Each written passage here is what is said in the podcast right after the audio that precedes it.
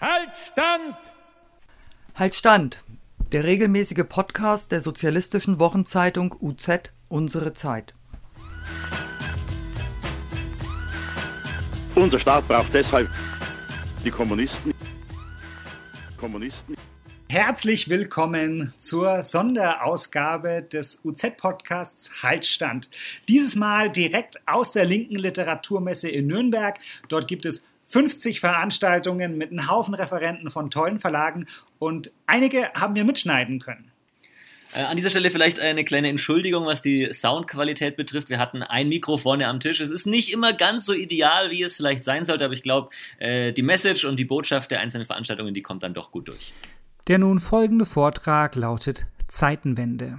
Das gleichnamige Buch wurde von Andrea Komlosi im Promedia Verlag publiziert. In der Veranstaltungsankündigung heißt es Zeitenwende, Corona, Big Data und die kybernetische Zukunft. Wir befinden uns im Übergang vom industriellen zum kybernetischen Zeitalter. Die Wirtschaftshistorikerin Andrea Komlosi ortet einen neuen kapitalistischen Akkumulationszyklus, der durch Digitalisierung, Robotik und Schnittstellen zwischen Mensch und Maschine geprägt ist. Pharma, Biotech und Nanotechnologie stellen seine Leitbranchen dar. Gleichzeitig erleben wir die Erosion der westlichen Vorherrschaft sowie eine verstärkte geopolitische Rivalität um die hegemoniale Nachfolge. Schönen guten Nachmittag. Möchte ich gleich verbinden mit einem Dank im Namen des Promedia Verlages an die Organisatorinnen und Organisatoren, äh, diese Buchmesse auszurichten. Für uns ein wichtiger Anlass, sich präsentieren zu können und insbesondere freut es mich, eine Autorin des Verlages, die schon mehrere Bücher bei uns gemacht hat, äh, hier am Podium begrüßen zu dürfen, Andrea Komloschi. So spricht man es wirklich aus. Äh, ungarischer Name, aber Wienerin von der Herkunft. sie ist Wirtschafts- und Sozialwissenschaftlerin an der Universität Wien für Wirtschafts- und Sozialhistorik, die Professorin dort, forscht seit Jahr und Tag zu verschiedenen Themen, unter anderem Globalgeschichte, Arbeit, Arbeitsbegriff im historischen Zeitenlauf und Grenzen. Und heute präsentiert sie uns ein Buch mit dem Titel Zeitenwende, äh, Corona, Big Data und die kybernetische Zukunft. Äh, da gibt es sozusagen auf der einen Seite, äh, schwingt damit ihre Kenntnis über die wirtschaftshistorischen Abläufe der letzten Jahrhunderte oder vielleicht sogar länger, wir werden es gleich hören, und eben äh, die Einsicht, dass wir in einem Umbruchzeitalter leben und lang bevor Olaf Scholz dieses Wort Zeitenwende für äh, dazu benutzt hat, um 100 Milliarden Euro Sonderkredit für die deutsche Bundesregierung äh, ausgeben zu können, um Waffen liefern zu können, äh, ist dieses Buch schon äh, im Katalog gestanden mit dem Begriff. Also nur glaube nicht, dass er den Katalog gelesen hat, aber äh, es war so. Und jetzt übergebe ich das Wort an Andrea Komloschi. Sie wird ungefähr 30, 35 Minuten das Buch vorstellen und wir hoffen, äh, dass wir nachher noch dazu kommen, äh, ein bisschen diskutieren zu können zu dem Buch. Äh, das war's von meiner Seite. Schönen guten Nachmittag. Ich freue mich sehr, das Buch hier vorstellen zu können. Es ist eine Premiere und ich gehe es einmal über den Untertitel an. Corona, Big Data und die kybernetische Zukunft. Also mit Corona meine ich eigentlich hauptsächlich die Maßnahmen, die werden eingeschätzt als sozioökonomisches, als soziokulturelles Ereignis. Big Data steht stellvertretend für die Verschiebung der menschlichen Kommunikation ins Digitale, die Lockdowns als Schubkraft und Beschleuniger für die Akzeptanz digitaler Technik in allen Lebensbereichen und die Beschleunigung der Datenlieferung, der Datenablieferung bei jedem Klick. Das katapultiert uns in das, was ich in die kybernetische, was ich kybernetische Zukunft nenne. Die Wurzeln von Kybernetik liegen im griechischen Wort Kybernetikos, der Steuermann. Es bedeutet eigentlich die Kybernetik-Regelung und Steuerung aufgrund von Rückkoppelungseffekten. Das kann jetzt technischer Art sein, aber auch politischer Art. Dann merken wir, dass zum Beispiel im Begriff Governor auch das Steuern einer Regierung mit äh, Kybernetik etwas zu tun hat.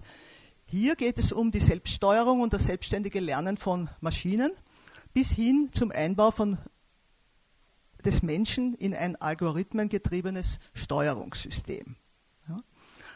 Seit den 1940er, 50er Jahren entwickelt sich die Kybernetik als Wissenschaft. Da sind verschiedene Konferenzen, die sogenannten Macy, also von einem Josiah Macy gesponserten Kon Konferenzen in den USA da sehr ausschlaggebend geworden.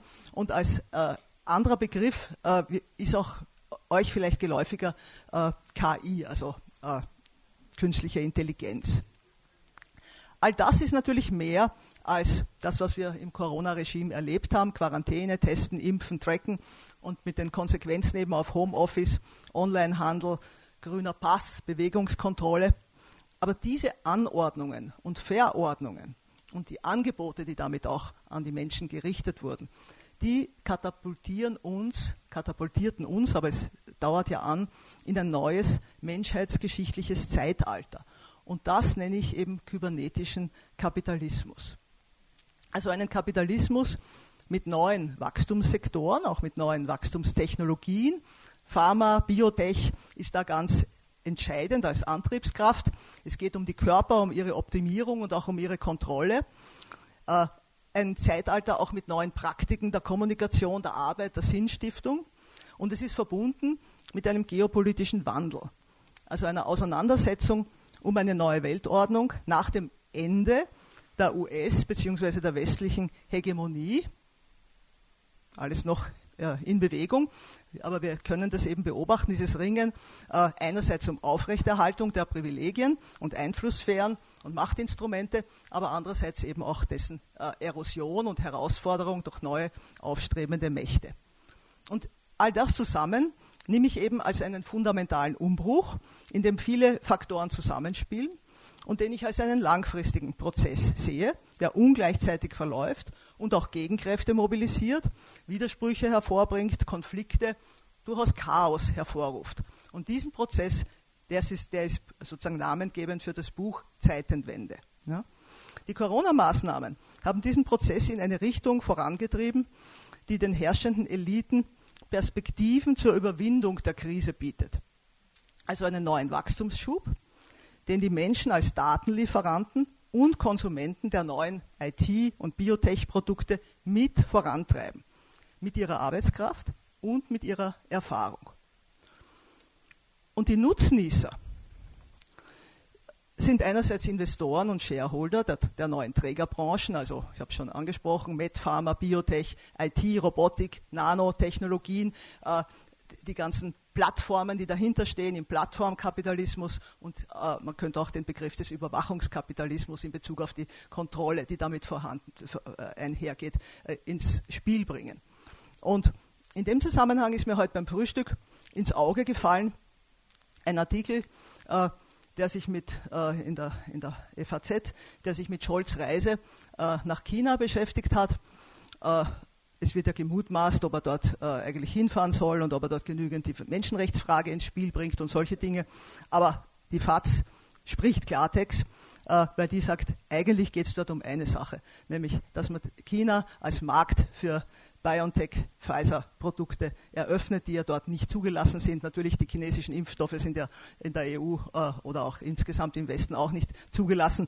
Also da wird es vielleicht zu irgendeiner Übereinkunft äh, äh, kommen. Derzeit hört man, die 400.000 äh, westlichen Ausländer, die, die sogenannten Expats, die dürfen in Zukunft eben mit BioNTech Pfizer in China geimpft werden. Und das ist natürlich insofern schon ein Durchbruch, als dass das ja eine andere Technologie ist, diese mRNA-Technologie gegenüber diesem herkömmlichen chinesischen Impfstoff, äh, der eben auf dem konventionellen äh, Impfprinzip basiert. Also das heißt, man merkt, äh, der Scholz öffnet chinesischen Markt, der Ugur Sahin, also der Chef von BioNTech war mit dabei. Also das heißt, es geht ums Geschäft. Ja. Äh, natürlich kann man immer überlegen, wer bleibt auf der Strecke. Das sind alte Industriezweige, alte Gewerbetreibende, Klein- und Mittelbetriebe, absteigende Regionen, alte Industrieländer. Ja. Äh, und dann gibt es natürlich auch noch andere Nutznießer, zum Beispiel die flexiblen Wissensarbeiter, die Digital Nomads. Ob sie das äh, in, zum Zeitpunkt ihrer Pensionierung dann auch noch so toll finden werden, ist eine andere Frage, aber die Freiheit bis dahin scheint grenzenlos zu sein, überall und äh, sozusagen äh, frei äh, arbeiten zu können. Und das sind natürlich andere Menschen als diejenigen, die auf der Strecke bleiben, die unflexiblen Gebundenen, die Prekarisierten, die eben in den Industrien, die natürlich weiterhin notwendig sind, im Dienstleistungssektor, äh, in der Pflege und so weiter tätig sind. Und wer gewinnt noch? Die Leitungs- und Planungsgremien, die die staatlichen Regierungen ersetzen bzw. eben in ihre Governance einbinden. Nicht im Sinne von regieren, also äh, Entscheidungen finden und so, sondern äh, eben äh, gesteuert werden, eigentlich Governance, Governor äh, im Sinne des politischen Kybernetik-Begriffes. Ja? Das sind Kapitalkreise, Thinktanks, ihr kennt sie ja alle, internationale Organisationen, NGOs, Regierungen, Experten werden natürlich in den Dunstkreis gezogen, die Medien, die Sicherheitsapparate und so weiter. Was bleibt auf der Strecke? Die Institutionen der parlamentarischen Demokratie auf allen Ebenen, von der Gemeinde bis zur supranationalen Ebene, auch wenn die nicht so groß, gut ausgeprägt ist äh, in der Europäischen Union, und natürlich äh, die direkte Demokratie auf jeden Fall. Zum Buch. Was, wie ist es aufgebaut? Was behandle ich? Also es ist im Prinzip in zwei Abschnitte. Äh, der erste nennt sich Lange Wellen. Es geht um die langen Wellen der Konjunktur, der Hegemonie und der Evolution. Äh, das ist eine eher theoretische äh, Geschichte, äh, die auch weit ausholt. Ich werde versuchen, das ganz kurz zusammenzufassen. Der zweite Abschnitt geht um den Corona-Moment im historischen Prozess. Und da gehe ich dann auf sehr viele konkrete Beispiele ein, wie eben diese Corona-Maßnahmen diese Transformation in Richtung kybernetischen Kapitalismus vorantreiben. Also zum, zum ersten Abschnitt. Äh, das ist eben mein Analyserahmen zur Einordnung dieser aktuellen Zeitenwende. Ich will dies nicht einfach nur beschreiben, ich will die eben auch verstehen und einordnen. Ja. Es ist ein Rückblick auch auf frühere Umbrüche und Muster der ökonomischen, politischen und technischen Ablaufprozesse. Als Historikerin ist das eigentlich eine recht selbstverständliche Herangehensweise, ob, ohne dass man deshalb sagen kann, dass man aus der Geschichte wirklich lernen kann. Ja. Ich habe drei Ebenen, auf denen ich diese Seitenwende einordne. Die erste sind die Konjunkturzyklen, die nach einem gewissen Kondratjew, teilweise auch als Kondratjew-Zyklen bezeichnet werden da muss man eigentlich wissen, dass im Kapitalismus man beobachten kann, dass es so 50-jährige Zyklen gibt, die sich in Aufschwungphasen und Abschwungphasen teilen. Äh, die Aufschwungphase ist getragen von Leitbranchen in Verbindung mit bestimmten Technologien, mit bestimmten Energiesystemen und auch Arbeitsregimen. Die stoßen dann nach einem gewissen Zeitpunkt an die Grenzen der Expansion und Verwertung und es kippt sozusagen in die B-Phase und in der B-Phase das ist zwar eine Krisenphase, aber da beginnt sich dann das Kapital neu zu orientieren auf die Träger des Folgezyklus. Wenn wir zurückblicken, also auf den Beginn äh, der industriellen Revolution Ende des 18. Jahrhunderts, dann können wir fünf solche Zyklen beobachten. Äh, der erste war getragen von der Baumwollspinnerei, der nächste vom, von der Eisenbahn, dann die industrielle Massenproduktion, äh, die Autoindustrie und der fünfte Kondratjew-Zyklus eben sehr stark in den 1990er Jahren dann von IT und Computern. Und heute beginnen wir, be, be, be, äh, befinden wir uns am Übergang von diesem fünften Zyklus zum sechsten Zyklus, ist aber im Prinzip uninteressant, das jetzt unbedingt zu nummerieren, aber äh, man kann sich da sozusagen dann in der, in der Debatte orientieren. Ja. Äh, und dieser sechste Zyklus, der wird getragen von Medizin, von Pharma, von Biotech, von dieser Körperoptimierung, also von den Sektoren, die wir jetzt sehen können, wie sie sich formieren, eigentlich als, wenn man so will, Rettung aus dieser Krise des äh, globalen Kapitalismus, die, ja äh, unübersehbar ist. Es gibt dann eine zweite Ebene, nämlich die Hegemonialzyklen. Also mit Hegemonie meine ich, dass eine bestimmte Macht äh, politisch äh, eigentlich auf den verschiedensten Ebenen bestimmt, wo es lang geht und diese Hegemonie eigentlich in gewissem Sinn nolens volens auch von den anderen Mächten im internationalen System akzeptiert ist. Wir können da äh, sehen, dass diese Zyklen ungefähr 100 Jahre dauern und auch sozusagen einen Verlauf haben, Aufstieg, Sieg, Reife, Abstieg. Ja? Äh, also wenn wir anfangen im äh, 15., 16. Jahrhundert, dann haben wir zuerst die oberitalienische-iberische Hegemonie, dann haben wir die Niederländer, dann haben wir die britische Hegemonie. Äh, uns noch bekannt, äh, weil gerade im Abstieg begriffen, ist die US-Hegemonie. Und das ist eben immer auch mit bestimmten Akkumulationsregimen verbunden. Und natürlich ist das nicht durchgängig, sondern es ist unterbrochen von langen Phasen des Ringens zwischen ab- und aufsteigenden Mächten. Und heute habe ich schon angeschnitten, der Westen, die USA sind im Niedergang. Neue, ich sage jetzt mal Emerging Countries, es ist nicht der gesamte globale Süden, sondern bestimmte äh, große Mächte, die, denen die nachholende äh, Industrialisierung und Entwicklung äh, eben gelingt, äh, die bringen sich in Stellung. Wie das ausgeht, wissen wir noch nicht. Wir haben vielleicht auch unterschiedliche Wetten, auf wer sozusagen ins Ziel geht und, und so weiter. Äh, äh, und es ist auch noch nicht klar, wird eine neue Hegemonie aufgebaut, wie wir das aus der Geschichte kennen, äh, entsteht eine multipolare Ordnung, was wünschenswert wäre. Es wird auf jeden Fall nicht ohne Widerstände gehen und ohne Auseinandersetzungen und so, so eigentlich bedauerlich unser Zeitalter im Moment ist in Bezug auf seine Gefahren. So interessant ist es natürlich in Bezug auf die Auseinandersetzung an einem, wenn man so will, welthistorischen Moment, äh, an dem wir uns befinden und dessen Ende wir eben noch nicht so klar voraussagen können. Aber jetzt habe ich noch eine dritte Ebene, nämlich die Evolutionszyklen. Ein ganz grobes Schema, auf das ich jetzt nicht lange eingehe, aber wir haben jetzt diese kybernetische Revolution, ja, den Übergang der, in, vom industriellen zum kybernetischen Prinzip. Wir haben nicht viele solche menschheitsgeschichtlichen Übergänge, wenn man das so grob betrachtet. Ein wichtiger war, wie die Jäger- und Sammlergesellschaften eben sesshaft geworden sind und äh, erste Gewerbe entwickelt haben. Also die neolithische Revolution, die vor ungefähr vor 10.000 Jahren war, je nachdem natürlich in welche Regi Weltregion wir genau schauen. Ja. Dann haben wir den Übergang von der Agrargesellschaft zur Industriegesellschaft. Das ist auch etwas, was sich lang hingezogen hat, im 16. Jahrhundert schon sozusagen begonnen hat, aber dann eben mit der, mit der Industrialisierung im 18. Jahrhundert einen äh, äh, Anschub äh, äh, erhalten hat und jetzt eben diesen äh, Übergang in das kybernetische Zeitalter. Das beginnt schon eben nach dem Zweiten Weltkrieg mit der ganzen Computerentwicklung. Ja, da gibt es jetzt verschiedene Phasen, die ich auch genauer beschreibe. Wir haben zuerst, zuerst diese Computergenerationen äh, der, Groß, der, der, großen Typen, aber wir haben dann ab den 1990er Jahren eben die PCs, das Internet. Wir haben erst aus, aus ziemlich kurz und manche haben es auch noch gar nicht, das Smartphone äh, äh, als Selbstverständlichkeit. Und was wir auch als Selbstverständlichkeit vielleicht noch gar nicht wahrgenommen haben, dass diese Mikroprozessoren ja, praktisch überall drinnen sind, wo wir irgendein elektronisches Gerät äh, äh, benutzen, ja, in Alltagsgeräten. Jetzt zum Beispiel die Zeitumstellung. Ja, äh, wie praktisch, wir brauchen es nicht mehr durchführen. Das Gerät äh, ist von selbst äh, mit der globalen Uhr verbunden und sagt uns, äh, wo, wo wir uns gerade befinden. Ja. Also das entwickelt sich in Richtung Selbststeuerung der Maschinen das sogenannte Internet of Things, ja, bis zur Optimierung dieser Maschin maschinellen Interaktion, äh, äh, der Intelligence of Things. Ja, äh, und aus dem können sich und bilden sich auch schon neue Schnittstellen zwischen Mensch und Maschine heraus. Ja. Das ist eine rapide Entwicklung, die uns eigentlich zu überholen scheint. Ja. Wenn ich jetzt dann diesen sozioökonomischen, technischen und mentalen Wandel vorstelle, dann gehe ich auf eine Reihe von zentralen Fragen ein, also in, vor allem in Bezug auf diese Beurteilung der kybernetischen Revolution, also wie dieser Wandel eingeschätzt werden soll. Ja.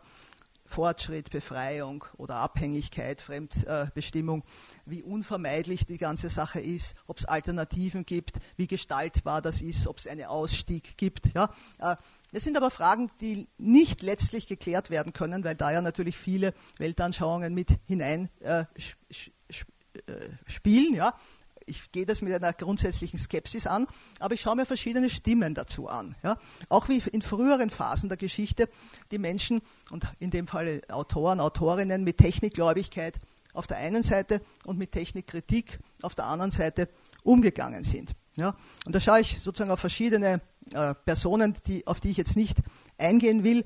Ich, eine greife ich heraus, äh, weil es interessant ist zu sehen, dass auch in feministischen Kreisen äh, äh die, der Cyberoptimismus äh, angekommen ist. Und zwar nicht erst heute, schon, sondern sogar schon 1985 hat die Amerikanerin, US-Amerikanerin äh, Donna Haraway das Manifest für Cyborgs postuliert. Ja? Also sie will der Informatik der Herrschaft, ja, ist durchaus ein kritisches Selbstverständnis, eine befreiende Perspektive abtrotzen, mit Gentechnik, Algorithmen, künstlicher Intelligenz im Widerstand gegen patriarchalisch-kapitalistische Zuschreibungen geschlechtlicher Identität. Also das sind äh, Dinge, wo eben dieses Auflösen alter Formen äh, eigentlich begrüßt wird und die Technik dazu die Handreiche leisten soll. Ich schaue mir natürlich auch verschiedene Technikkritiker an. Äh, interessant ist zum Beispiel die, die Naomi Klein mit ihrem Schockkapitalismus, Desasterkapitalismus. Äh, äh, ist insofern interessant, als ja der Klaus Schwab und der Jeremy Rifkin, das sind sozusagen Ideologen, wenn man so will, der, äh, des, der Acceleration, also der raschen Einführung dieser neuen Technologien äh, und der Vernetzung der Welt über, über Daten, ja, äh, verbunden aber mit der, mit der Forderung nach Disruption. Also es muss das, was jetzt funktioniert, muss einmal zerstört werden, damit man dann sozusagen einen heilenden Prozess für den neuen Reset machen können. Da ist die Disruption auch drinnen. Da wird es als Chance gesehen. Die Naomi Klein sieht es als große Gefahr, gegen die man sich zur Wehr setzen muss. Ja. Und einen äh, Autor, äh, einen Österreicher möchte ich da auch noch äh, ins Spiel bringen, dem ich mich recht ausführlich widme. Äh, Günther Anders, ja, äh, mit seiner Antiquiertheit äh, des Menschen, ja, äh, der sagt ja, im Prinzip sind wir antiquiert, vor allem an dem Moment der technischen Entwicklung, in die wir hineinkatapultiert wurden, äh, vor allem äh, in dem Moment, wo die Genmanipulation, und zwar nicht nur die menschlichen Gene, sondern eben auch die, äh, äh also zum Beispiel das Uranium, das man in der Bombe verwenden kann, äh, äh, geschaffen wurde. Ja? Und da sagt er, der Mensch ist im Gerätesystem verfangen. Ja? Er ist unfähig, seelisch auf, diese Lau auf, auf dem Laufenden dieser Produktion zu bleiben und er kann nicht mithalten. Er ist zur Antiquiertheit verdammt. Das ist eine ziemlich pessimistische Sichtweise, aber er war bis zum Ende seines Lebens aktiv, diese Prozesse sozusagen zu verhindern, aufzuhalten, zu kritisieren. Äh, also von daher, glaube ich, ist er uns auch ein wichtiges Vorbild. Jetzt komme ich in den zweiten Abschnitt, der sich eben die Frage stellt, und jetzt? Wir sind da, also jetzt schaut es so aus, dass wir schon am Ende sozusagen zumindest dieses harten Corona-Regimes sind. Aber ich frage mich trotzdem, welche Rolle spielten Corona und die, vor allem die Corona-Maßnahmen bei diesem zyklischen Wandel? Ich stelle nicht diese Maßnahmen in den Vordergrund, sondern was sie bewirken. Ja? Was eben Lockdowns, Absonderung, Tests, Impfung, Körper- und Bewegungskontrolle äh, für Auswirkungen haben, um eben aufzuzeigen, worin ihre Schubkraft, worin diese Katalysatorfunktion liegt. Ja? Die Voraussetzung, auf die ich, gehe ich weniger ein, da gibt es ja viel Literatur dazu, ist die Angst. Ja? Blindes Vertrauen in die Maßnahmen ist die Folge. Ja? Wichtig ist auch, dass alternative Perspektiven auf die Virusgefahr, die Virusprävention und natürlich auch die Behandlung äh, der Epidemie ausgeschalten werden. Ja? Dann ist ganz wichtig, die Menschen möchten teilhaben, trotz der Isolation. Ja? Und das bringt sie dazu, dass sie eben äh, die, die, die ganzen digitalen Kommunikationstechniken nutzen, akzeptieren, einüben, Nachfrage danach entwickeln. Ich kann das am eigenen äh, Beispiel anhand, äh, als Hochschullehrerin beobachten. Ich habe auch äh, äh, sozusagen einen, einen Schub in Richtung Nutzung dieser Technologien äh, als einzige Möglichkeit, die Kommunikation mit den äh, Studi Studierenden aufrechtzuerhalten, äh, äh, viel gelernt. Ja. Äh, dann gibt es natürlich diese ganzen Geschichten mit Testzwang, Impfzwang, Überwachungs- und Identifikationstechnologien, Apps, grüner Pass und so weiter. Ja. das treibt natürlich den Absatz dieser Produkte voran ja, und sie werden angenommen vielleicht nicht unbedingt mit Begeisterung, das ist unterschiedlich, aber es ist die Bedingung für die Teilhabe. Ja. Dazu kommt dann noch äh, die ganze finanzielle Förderung. Und insofern kommen auch die Staaten ins Spiel. Ja. Es gibt einen staatlichen Anschub für diese äh, äh durch die, durch die Corona-Maßnahmen gibt es einen staatlichen Anschub für die Förderung dieser Wachstumssektoren und Leitsektoren. Ja. Das geht einerseits über die Abfederung sozialer äh, Probleme, über die, über die Überbrückung der Disruption, die ja so ein Lockdown darstellt, ja, Stimuluspakete, äh, äh, äh, um dann eben auch die Neuaufstellung durch eine neue Digitalisierung nach der Disruption eben äh, voranzutreiben. Und dazu äh, Hand in Hand auch über die Staaten vorangetrieben, natürlich auch über die Medien, ist die propagandistische Eingewöhnung. Und ich habe da an mehreren Stellen immer wieder zu den verschiedenen Themen meine Zeitungsanalysen herangezogen, die ich in der Einsamkeit meiner Absonderung äh, eben über zwei Jahre lang äh, gesammelt habe und wo wirklich unglaublich war, mit welcher Intensität eine Werbetrommel geschlagen wurde für Tele, für Smart, für digitale Optimierung. Ja? Und zwar interessanterweise immer in einer Kombination äh, von äh, bezahlten Anzeigen verschiedener Firmen aus dem Pharma- oder, oder IT-Bereich, der Medien und bestimmter Experten und auch staatlicher äh, äh, Minister und so weiter, äh, die da eben zusammen äh, diese Werbetrommel geschlagen haben. Und der zweite Teil, das, den kann ich jetzt nicht ausführlich bringen, sondern ich will einmal zeigen, wie er, wie er, sich, wie er gegliedert ist. Ja. Ich habe drei Ebenen oder drei Kapitel. Ja. Äh, das eine geht äh, um den kybernetischen Kapitalismus, das zweite um den neuen Menschen ja. Äh, und das dritte über eigentlich sehr stark über China. Ja. Also im Prinzip über die Frage der hegemonialen Nachfolge, aber da kommt natürlich China sehr stark ins Spiel ja, äh, und seine Bündnispolitik im, im, regional und auch global. Ja. Äh, ich möchte heute äh, meinen Fokus auf den neuen Menschen legen. In diesem Kapitel, weil hier liegt eigentlich die größte Veränderung für uns und das ist eigentlich das Gewöhnungsbedürftigste, ja, vor allem, weil das ja so stark in unser Alltagsleben eingreift. Ja. Äh, natürlich sind die entsprechenden Sektoren äh, eine Voraussetzung dafür. Und da schaue ich mir an, wie wirkt sich das aus auf Arbeitsprozesse, äh, also wie sich der Mensch in diese vernetzte Roboter-AI-Welt, Artificial Intelligence-Welt äh, einfügt. Ja. Äh, ich gehe immer davon aus, dass viel schwere Arbeit bleibt, also dass die Arbeit verschwindet diese Erwartung, egal ob man das als Hoffnung oder auch als, als Schrecken ansieht, äh, hege ich nicht. Äh, die zweite Ebene ist, sind die Daten, ja, die Datengenerierung, Ablieferung und die Verwertung eben auch zwecks Steuerung der Bedürfnisse. Die dritte Ebene ist der Zugriff auf den Körper. Ja, der Körper wird zum Interventionsfeld für diese ganze Med-, Pharma-, Biotech-Geschichte mit Gesundheit, Hygiene, Schönheitsversprechungen äh, bis hin zum langen Leben. Äh, und das geht dann so in diese transhumanistische äh, Perspektive. Hier geht es unter anderem auch um die Impfung.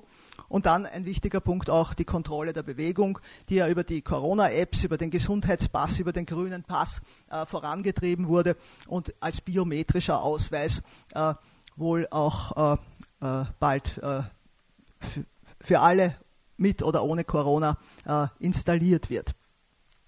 Jetzt bei dem neuen Menschen, die Arbeit möchte ich jetzt einmal nicht in den Vordergrund stellen, sondern zur Verdatung noch ein bisschen was sagen. Und zwar steige ich da mit einem Zitat ein vom Halvarian, man könnte sagen dem Adam Smith der Google Economics, äh, der 2002 sechs Deklara Deklarationen aufgestellt hat. Ich lese die beiden ersten vor. Wir beanspruchen menschliche Erfahrung als herrenlosen Rohstoff. Auf Basis dieses Anspruchs können wir Rechte, Interessen, Kenntnisnahmen und Verständnis der Betroffenen ignorieren. Zweitens. Auf der Basis unseres Anspruchs bestehen wir auf das Recht, die Erfahrung des Einzelnen in Verhaltensdaten umzuwandeln. Also man wundert sich, dass das so klar zum Ausdruck gebracht wird. Man würde eher ein bisschen was Schwammigeres äh, erwarten. Ne? Äh, also das heißt, äh, äh es ist unglaublich, mit, mit welchen optimistischen äh, Erwartungen auch, auch, wie soll man sagen, seriöse Wissenschaftler äh, die Vollverdatung der Welt als Traum und als Lösung für die Probleme der Menschheit sehen. Äh, und es ist klar, Daten, diese Konkurrenz der Computerentwicklung auch zwischen den verschiedenen Firmen erzeugt natürlich einen Wachstumszwang, der nur über immer mehr Daten äh, befriedigt werden kann. Also im digitalen Kapitalismus sind Daten Rohstoff. Daten sind Ware. Es bedarf eines ununterbrochenen Datennachschubs, eben einer Daten als Wareproduktion. Ja. Äh, es gibt da ein Schlüsselwerk, äh, aber jetzt soll man natürlich lieber mal mein Buch lesen, aber es ist trotzdem für mich sehr, äh, sehr anregend gewesen von der Shoshana Schubow, einer Harvard-Ökonomin. Es gibt es aber auch auf Deutsch, Überwachungskapitalismus, hat allerdings über 700 Seiten, also äh, kann man die Zusammenfassung bei mir vielleicht äh, sich zu Gemüte führen. Äh, aber von ihr habe ich zum Beispiel sehr viel gelernt, auch über wie, wie, wie Googles Erfolg gelaufen ist. Ja? Es ist ja alles relativ neu. 1998 haben wir erst diese Boys, Larry Page und Sergey Brin, äh, dieses Unternehmen äh, ge gegründet, mit dem Anspruch, die Suche zu verbessern. Ja?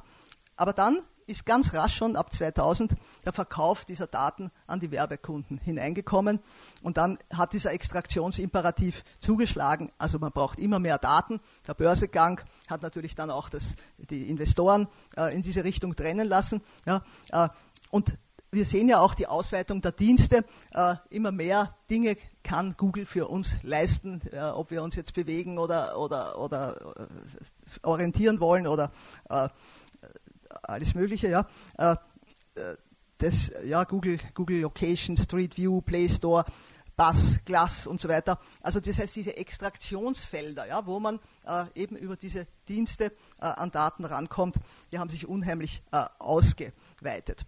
Man kann jetzt überlegen, äh, ob das eigentlich wirklich stimmt, dass am Anfang so eine, äh, eigentlich ein ergebnisorientierter Start gestanden ist, wo es nie um die Verbesserung und um die Vernetzung gegangen ist. Äh, sehr rasch ist auf jeden Fall das Geschäftsfeld und der Wachstumszwang in den Vordergrund getreten. Äh, ich hätte da noch ein Zitat, aber das lese ich jetzt nicht, aber es ist interessant. Äh, es gibt dann eben auch so einige, äh, damals wahrscheinlich junge Männer, Peri Barlow, auf einer der Konferenzen in Davos äh, verließ da eine Declaration for the Independence of Cyberspace. Ja? Äh, und äh, erklärt praktisch die Republik des Cyber äh, und ihre Emanzipation gegenüber der Republik äh, der, der, Demokratie, dort wo Regierungen was zu sagen haben. Das wird abgelehnt äh, und die Freiheit eben dieses, dies, dieser neuen Welt gepriesen. Ja? Das spiegelt im Prinzip diese technolibertäre Idee des Silicon Valley, ja? nicht nur auf das äh, wirkliche Valley bezogen, sondern das ist ja überall dort, wo diese, diese Art von Start-ups äh, sich etablieren. Und meiner Meinung nach ist es äh, auch von Anfang an nicht so unschuldig gewesen, wie es geklungen hat.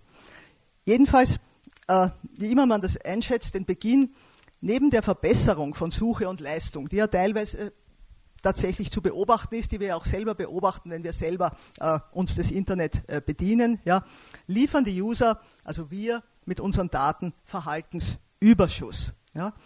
Also nicht nur Daten, um die Suche zu verbessern, sondern Daten, die eben das Unternehmen aneignen und vermarkten kann. Ja? Äh, und das ist, äh, äh, wenn wir uns diesen Vorgang genauer anschauen, dann merken wir, dass uns eigentlich in gewissem Sinn die Sprache fehlt, der theoretische Hintergrund. Und es gibt viele Erklärungsversuche, ich stelle da noch einige vor im Buch, möchte aber jetzt eigentlich auf meinen eigenen zu sprechen kommen, äh, wo ich nämlich äh, vergleiche die Aneignung von Mehrwert aus Arbeit. Ich denke da nicht nur an die bezahlte, sondern auch an die unbezahlte Arbeit, aber das tut jetzt eigentlich mal nichts zur Sache, zur Sache und vergleiche es mit der Aneignung von Verhaltensdaten. Und meine These ist, dass wir eben da jetzt im 21. Jahrhundert eine Verschiebung von der Ausbeutung der Arbeitskraft zur Aneignung der Erfahrung und eben der Ausbeutung dieser Erfahrungsdaten beobachten können. Ja? Äh, natürlich, die, äh, also, also ich sehe, dass die, die menschliche Arbeitskraft durch Maschinen, durch Roboter, durch künstliche Intelligenz substituiert wird. Ja? Umgekehrt bleibt Arbeit natürlich weiter wichtig.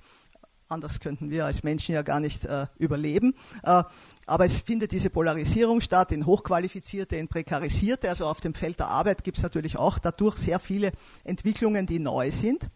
Aber die Wertschöpfung verlagert sich in die Verhaltensaneignung und die Nutzung zur Produktoptimierung. Denn mit den Daten äh, bringt man die Leute natürlich einerseits dazu, Produkte zu kaufen, aber auch Produkte entsprechend ihren Vorstellungen zu entwickeln. Ja. Das Arbeitseinkommen bleibt natürlich weiterhin Voraussetzung für die Nachfrage und wenn es nicht als Arbeitseinkommen vorhanden ist, dann kann es natürlich auch als, als äh, Grundeinkommen oder wie immer äh, äh geliefert werden und auch alle werden es nicht haben, also das heißt, Armut kann dadurch nicht verhindert werden, aber es entstehen sozusagen neue Nachfragestrukturen. Ja, und in dem Zusammenhang äh, ist Corona, der Corona-Ausnahmezustand, ein Datentreiber. Ja? Also diese Distanzierungsverordnungen, die bewirken einen Online-Boom. Ja? Wir kennen, ich habe die ganzen Bereiche schon genannt. Das ist ja kein direkter Zwang. Ja? Äh, da kommen die Daten für die Plattformen, für diese Kunden der IT-Unternehmen, äh, die können sich da bedienen. Dann gibt es die Ablieferung der persönlichen Gesundheitsdaten, wenn wir uns testen lassen, Kontaktnachverfolgung, Impfung und so weiter.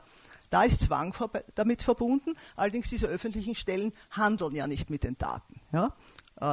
Zunächst handeln sie zumindest nicht damit. Und es gibt eine Zwischenform. Das sind diese freiwilligen Stop-Corona-Apps gewesen. Ja? Äh, und die dienten der Eingewöhnung an Überwachung neuen Stils. Ja? Und die zeigen auch sehr schön die Verbindung zwischen IT und Gesundheitsinstitutionen und Branchen. Ja? Also in Österreich ist das über das Rote Kreuz, in Deutschland über das RKI äh, sehr stark vorangetrieben worden, öffentlich und privat äh, unterstützt. Ja?